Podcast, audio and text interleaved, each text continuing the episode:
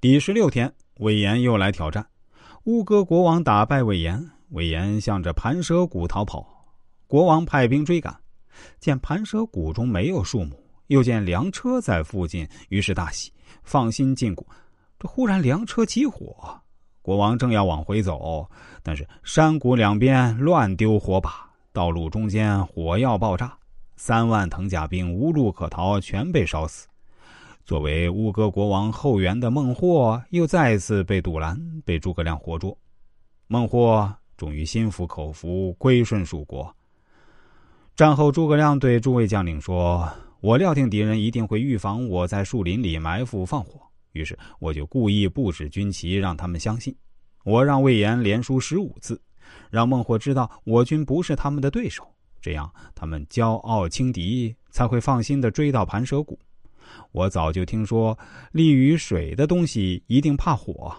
藤甲是用油浸过的，见火必定被烧。众将领听了是钦佩不已。强和弱往往是相对而言的，也可以相互转化。正所谓尺有所短，寸有所长。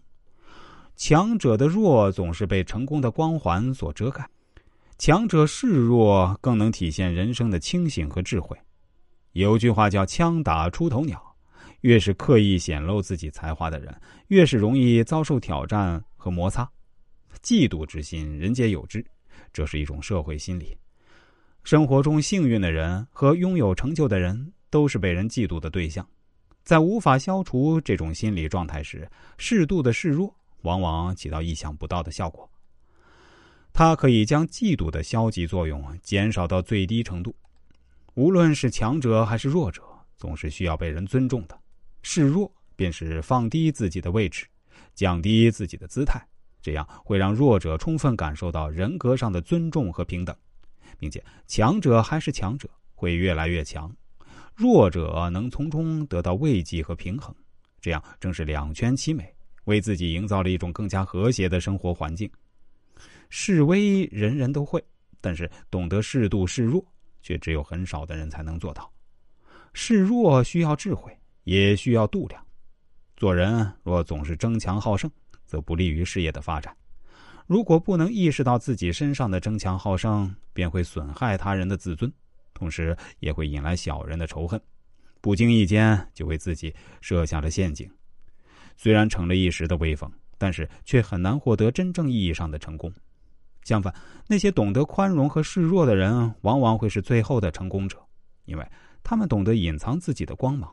懂得进退，成功的人在失败者面前要学会淡化自己的光芒，向对方适度示弱。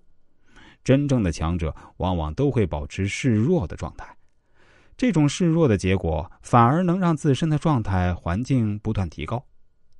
这就是人生成功的智慧与境界。在地位低的人面前，地位高的人更应懂得谦让和示弱，这样会给地位低的人带来尊重。和心灵的慰藉，从而赢得别人的信任。人生的道路不只是只有一种选择啊！示弱会让人生达到一个更好的境界，适度示弱便能赢得更加宽广的天地。